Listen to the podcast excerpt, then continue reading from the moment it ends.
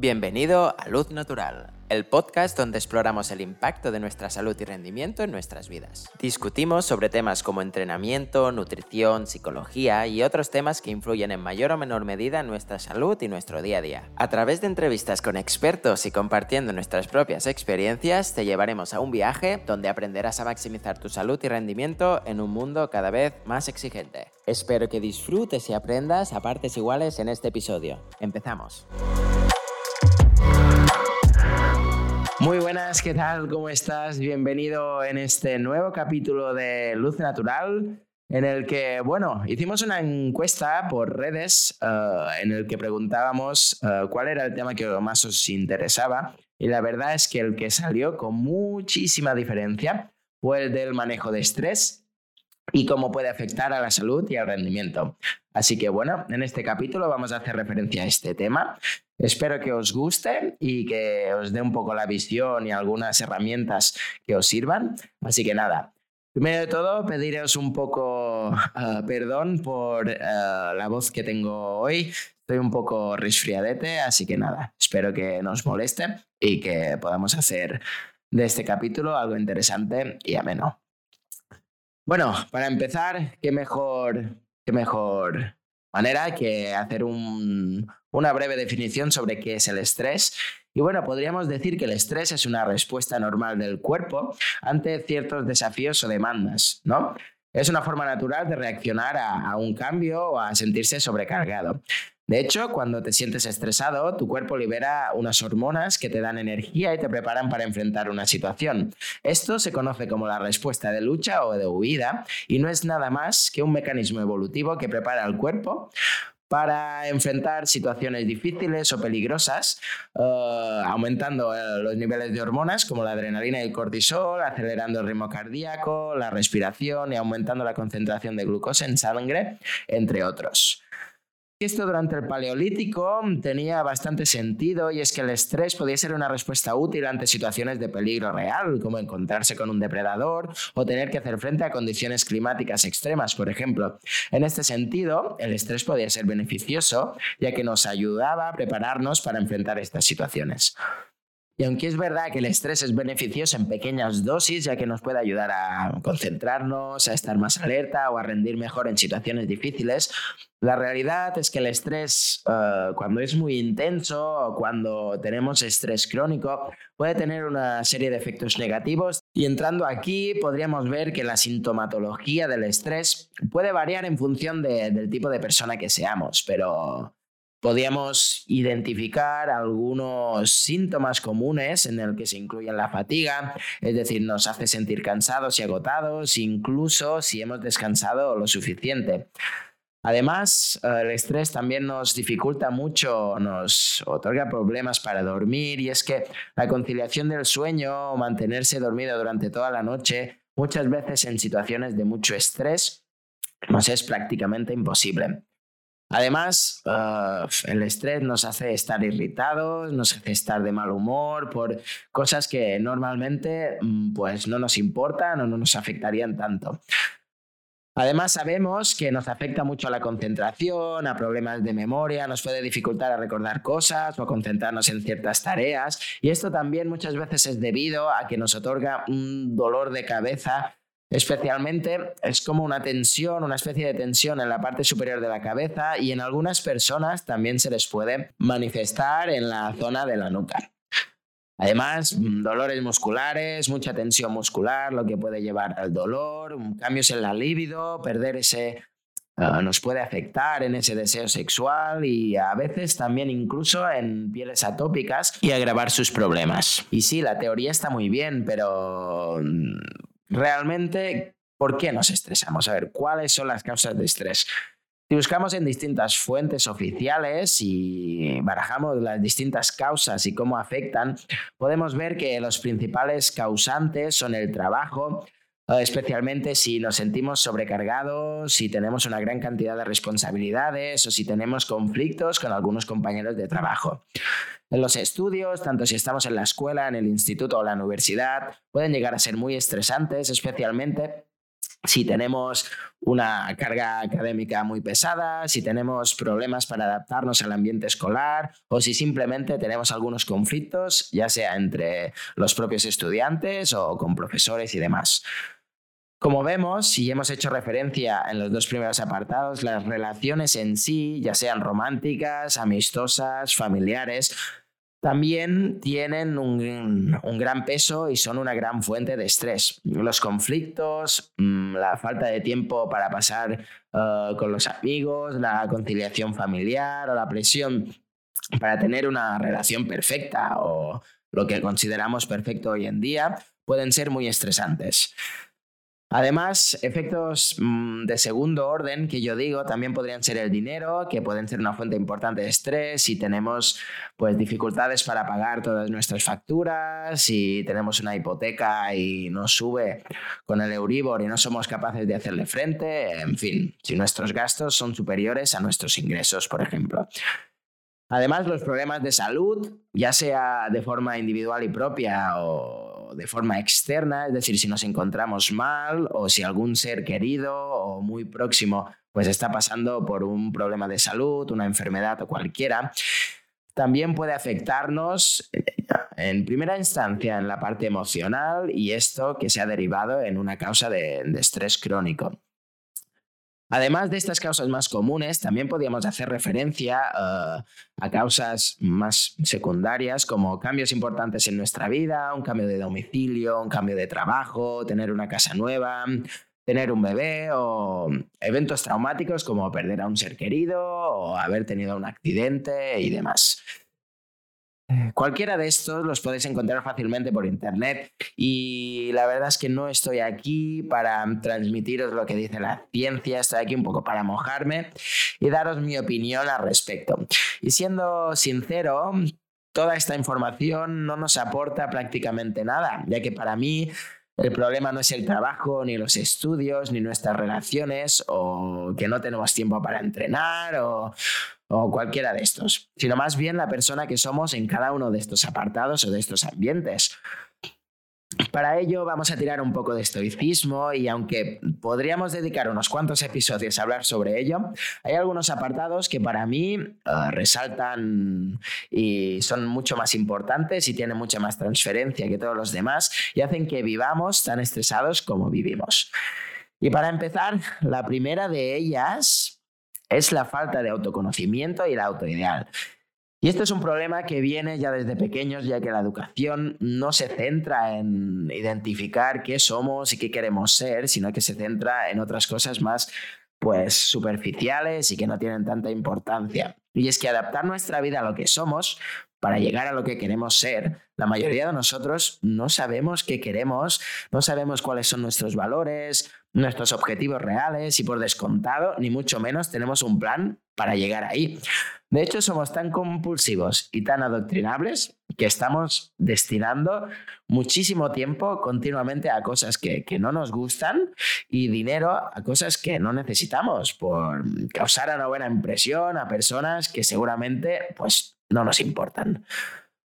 Siempre les digo a mis deportistas que una meta sin un plan es solo un deseo y sabéis que los deseos que no se cumplen nos estresan. Los deseos nos crean expectativas y las expectativas sobre algo son lo que nos hacen sentirnos bien o mal y por tanto satisfechos o estresados. Y esto lo podemos ver desde bien pequeños. El chico o la chica que siempre sacaba dieces en los exámenes, cuando sacaba un 7 o un 8, ya estaba nervioso, temblando por lo que le iban a decir en casa o por lo que eso significaría en su vida. Y si lo extrapolamos a una persona con, o un niño con unas expectativas más bajas o simplemente sin expectativas, con la misma nota, seguramente estaría mucho más feliz. Así que la acción en sí no tiene repercusión, sino que más bien nos enfadamos o estamos contentos en base a unas expectativas previas. ¿No? Eso estamos todos de acuerdo. El segundo punto que quiero comentar es el exceso de procrastinación. Por si no conocéis este término, es como el arte de dejar las cosas para mañana. ¿Conocéis el síndrome del coyote? Este síndrome viene a decir que si empiezas algo y no lo terminas, la sensación de, de insatisfacción se apoderará de ti y no lo conseguirás nunca. Esto hace referencia a los dibujos animados de, mm, creo que eran de Warner Bros., si no me equivoco. Bueno, consultadlo si queréis.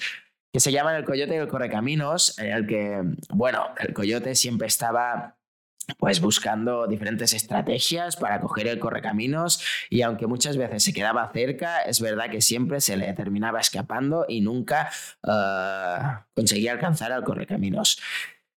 Y aunque siempre estaba muy cerca, nunca lo conseguía y siempre en cada capítulo estaba buscando una estrategia distinta. Y si algo podemos sacar de aquí, podríamos definir que el coyote estaba renunciando a una idea tras fracasar en el primer intento y desestimarla por su inutilidad. Es decir, esta estrategia no me ha funcionado, en vez de buscar por qué no me ha funcionado, simplemente pues buscaba otra. Es decir, no aprendía de sus errores. Seguramente, si esto pasara en la vida real y este animal corrigiera lo que salió mal en la primera estrategia, posiblemente lo, hubiera cazado enseguida. Pero solo se enfocaba en ideas nuevas para buscar estrategias nuevas para poderlo alcanzar. Para mí, esto, la procrastinación, es lo opuesto a la disciplina. Es el arte de postergar o retrasar tareas o actividades por pereza o miedo a hacerlas y sustituirlas por actividades pues menos importantes o menos agradables a corto plazo. Por ejemplo, no ir a entrenar por quedarte en el sofá con la estufa ahí calentito mirando una película en Netflix comiendo palomitas es un ejemplo claro de procrastinación.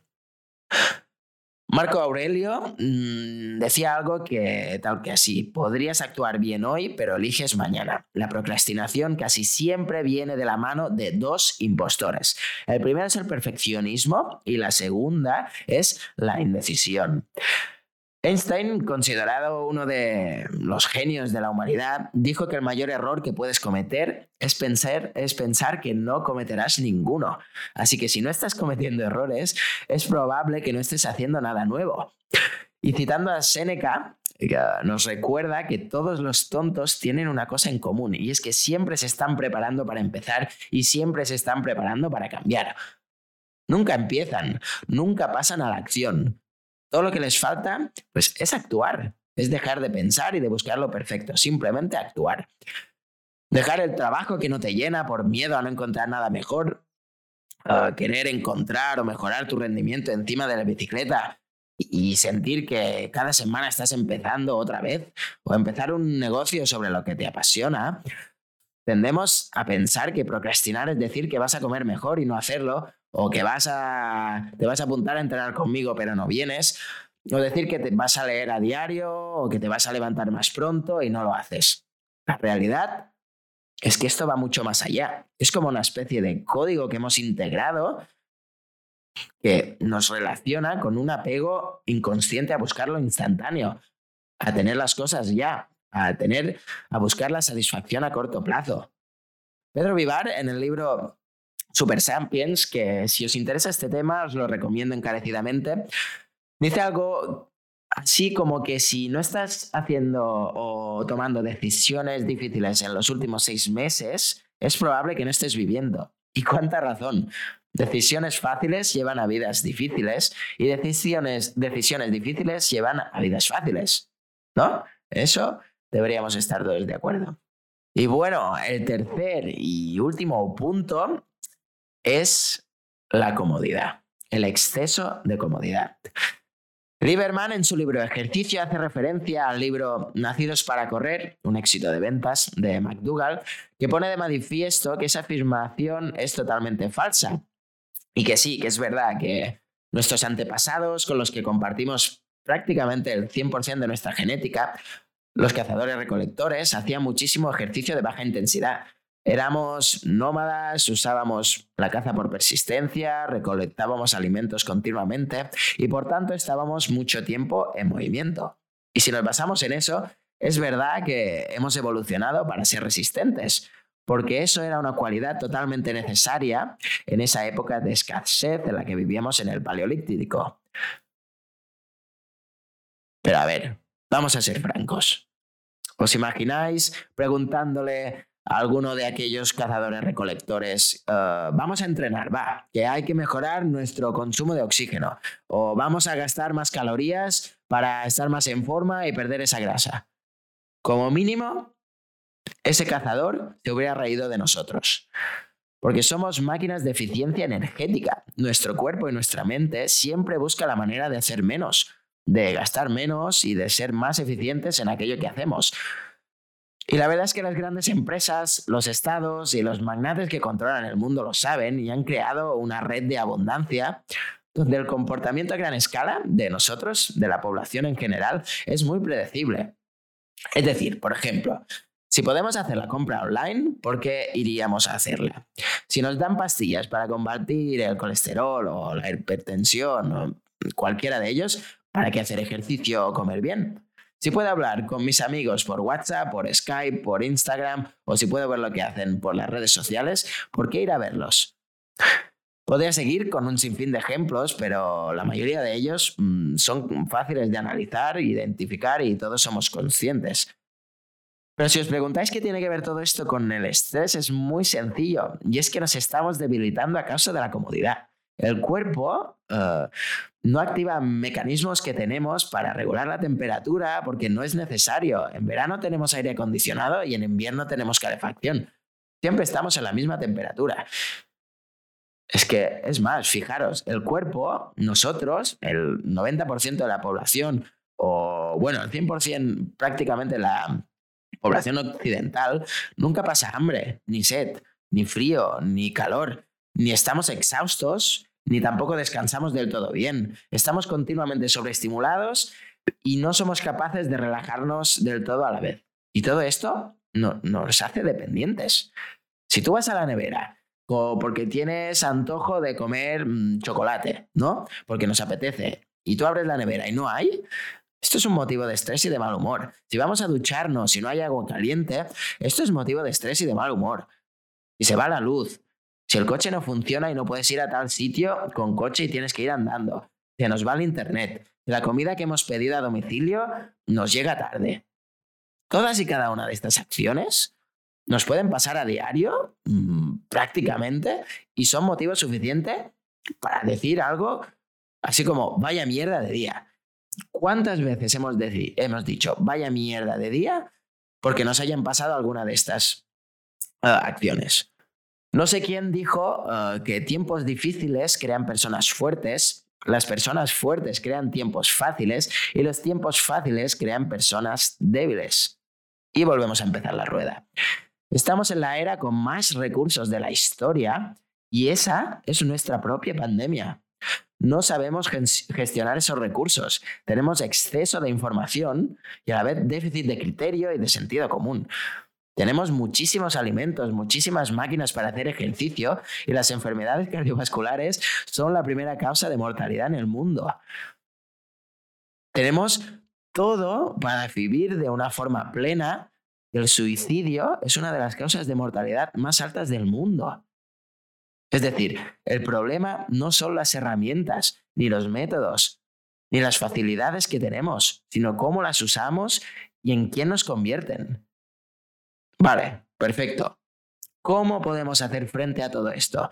¿Cómo podemos invertir esta rueda y que ésta juegue a nuestro favor? La primera de ellas es la más tópica y ambigua, pero no por ello menos importante, y es conócete. Sí, sí, conócete. ¿Qué te gusta? ¿Qué te hace vibrar? ¿Qué te acerca a la persona que quieres ser? Una pregunta que hago mucho es, ¿seguirías haciendo lo mismo que haces si te tocara la lotería? Si tu respuesta es no, hay dos escenarios. El primero de ellos es que posiblemente malgastes todo el dinero que te ha tocado en tonterías y cosas que no son importantes hasta que llegues al punto donde estás ahora mismo y vuelvas a poner las mismas excusas que estás poniendo ahora. Y el segundo escenario, y yo he estado ahí, y reconozco que, que es difícil salir de ahí, es el de poner el dinero o poner tus recursos como excusa para, eh, para, hacer, para no hacer aquello que quieres hacer. Para empezar, el otro día le pregunté a un cliente uh, que cuál sería su día ideal. Es decir, que me describiera, que me definiera cómo sería su día perfecto. ¿Sabéis qué? No me supo responder. No me lo supo responder. A partir de ahí, pues mm, intenté repetir esta pregunta a varios de mis clientes, a algunos familiares, a amigos, y la verdad es que la mayoría de ellas, em, las respuestas eran muy ambiguas, no eran concluentes y eran de lo típico de, pues iría a comer un sitio tal, no haría nada en todo el día, eh, o haría un viaje a tal sitio. Que sí, seguramente son acciones que, que nos gustarían ah, a todos los niveles, pero un día ideal es eso. ¿Eso sería un día ideal? No sé. Esto es algo un poco personal, pero bueno, mi recomendación para mejorar esto es que practiquéis mucho el autodiálogo. Muchas personas tienen fobia a quedarse solas con ellas mismas o hablar consigo mismo. Habla contigo. Si eres un deportista de resistencia, Sal algún día solo a correr o en bici o si estás nadando y deja los cascos. Habla contigo mismo. Pregúntate, ¿cómo estás? ¿Cómo te están yendo tus planes? Y poco a poco verás cómo pues, vuestra relación irá mejorando, te empezarás a caer bien y encontrarás en ese autodiálogo una especie de terapia y puede que encuentres un amigo. Y lo digo en serio. Realmente puedes encontrar el amigo más fiel de tu vida dentro de ti, en ti mismo. Aprende a hablar contigo mismo.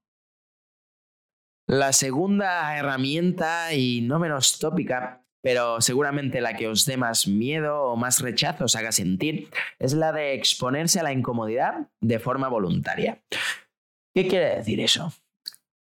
Me acuerdo el año pasado, cuando empecé a hacer duchas de agua fría en pleno invierno, o a tomar baños en el, mar, la gente me decía que me iba a resfriar y, por qué tenía que hacer eso. Para introducir este tema, eh, citaré una, una frase de Séneca que dice, reserva de vez en cuando unos días durante los cuales te contentarás con la comida más simple y la ropa más áspera. Luego te preguntarás, ¿es esto a lo que tanto temía? Y siguiendo un poco a los estoicos, al contrario de otras escuelas filosóficas, ellos nos animaban a que disfrutáramos de los placeres de la vida cuando estos estuvieran disponibles.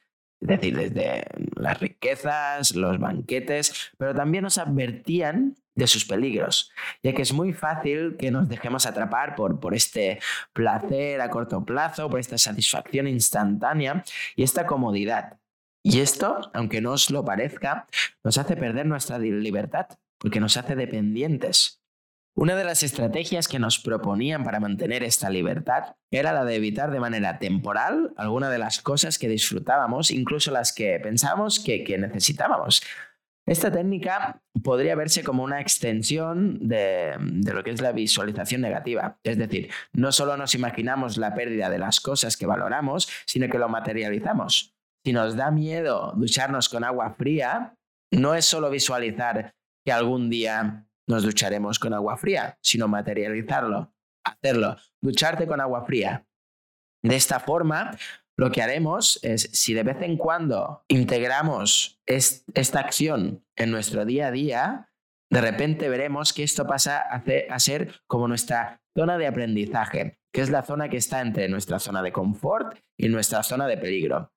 Sabemos que practicar esta especie de privación temporal eh, nos aporta algunos beneficios de los que podríamos destacar en primera instancia es el concepto de, hormesis, que para los que no lo conozcáis es uno de los principios básicos de la biología. Y es que muchas cosas en exceso nos dañan, pero al aplicarlas en dosis adecuadas o en pequeñas dosis pueden ser incluso beneficiosas. Y esto lo vemos en que la actividad física nos perjudica, eh, pero su ausencia también. Realizar un ayuno muy prolongado puede tener efectos negativos, pero hacer pequeños ayunos, eh, ayunos breves, sabemos que mejoran nuestra salud y hay mucha evidencia de ello. Y lo mismo con el frío, con la calor, con la suciedad y con una multitud de estresores. La salud de muchos, debilitada por el exceso de lujo y comodidad, se fortalece con el exilio al forzarles este a llevar una vida más sencilla y vigorosa. Musonio Rufo hacía esta cita y con ello podemos ver que el beneficio no es solo físico, sino también es psicológico. Nos acostumbramos a vivir en nuestra zona de confort, evitando hacer cualquier cosa que nos produzca miedo o incomodidad. Y con el tiempo vemos que nuestro mundo se vuelve cada vez más pequeño y que la rutina se apodera de nuestras vidas. Así que debemos salir con más frecuencia de esta zona de confort. Tenemos que pasar ciertos espacios de tiempo en esta zona de aprendizaje que digo antes, que también se considera como una zona de, crecimiento. Y bueno, para hacer referencia al tercer y último punto, y es el que está más a la orden del día, es el tema de la gestión emocional. ¿Por qué es importante la gestión emocional? Bueno, para iniciar este tema voy a hacer una, una breve referencia a la teoría del cerebro triúnico de McClellan, que decía algo así como que tenemos tres cerebros. El primero de ellos es el reptiliano y es el que se encarga de eh, los instintos más primarios, es decir, el que dice quiero. ¿Cuáles son estos instintos primarios? Es el de comer, el de descansar y el de querer atención. ¿Vale? Este comportamiento lo podemos identificar en un bebé que solamente quiere comer, quiere descansar y dormir y cuando requiere algún tipo de atención por lo que sea, pues llora.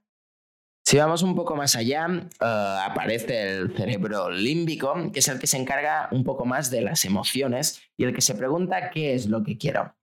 Hay una teoría que se llama el efecto Pygmalion, que estudia que el refuerzo de una conducta humana produce placer y por tanto se repite con mayor facilidad, al igual que no se repiten las, las acciones que nos llevan a situaciones incómodas. Es decir, para simplificar, si una conducta nos produce emociones agradables, tenderemos a repetirla o a intentar cambiar nuestro entorno para que se produzca eh, la experiencia de nuevo. En cambio, si durante esta conducta se producen eh, algún tipo de dolor, algo de desagrado, recordaremos esta experiencia y evitaremos la posibilidad de experimentarla otra vez.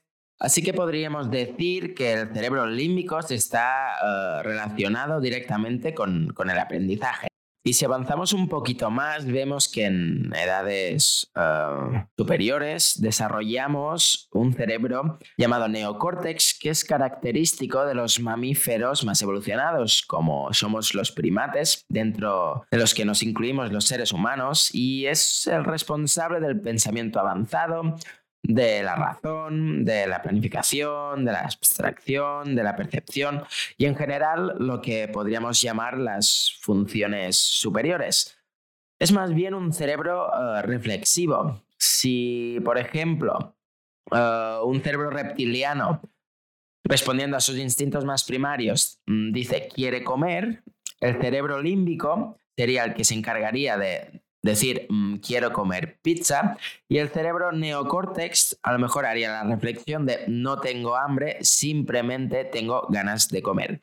Espero que en esta comparativa hayáis identificado mm, qué tipo de cerebro es cada uno y vemos que... Mm, de hecho, está documentado que las batallas entre el cerebro reptiliano y el límbico suelen ser más duras, así como más jóvenes seamos. Pues claramente hay una clara desventaja entre eh, estos dos cerebros y el neocórtex, porque aún está en un proceso de, crecimiento. Por ello, la diferencia entre los anteriores muchas veces mm, es decir, la diferencia entre el neocórtex y el límbico es la capacidad de posponer el placer a corto plazo, la capacidad de mm, racionalizar y de reflexionar sobre si es verdad que tenemos hambre, si es verdad que necesitamos aquello o simplemente es un, un instinto o es algo puramente emocional. Y con esto básicamente quiero desarrollar una idea y es la de dejar de ser tan conductistas. Desde pequeño estamos adoctrinando a los chavales para que hagan cosas para conseguir recompensas. ¿Cuántas veces hemos escuchado, si te terminas este plato vas a comer chocolate? Si sacas buenas notas te voy a comprar esta consola. Si no, yo que estoy en el mundo del, del deporte, a nuestros chavales, si no entrenas bien te vas a correr. ¿Qué connotación le estamos dando a correr? ¿Por qué a la gente no le gusta correr? Porque lo hemos asociado a un castigo, ¿Por qué la gente quiere chocolate? Porque le hemos asociado a una recompensa. ¿Me entendéis? Es decir, hay muy poca gente que actúe por el mero hecho, el mero placer de, de realizar la propia acción. ¿Sabéis cuando te enganchas de verdad a un deporte? ¿O cuando de verdad forma parte de tu rutina?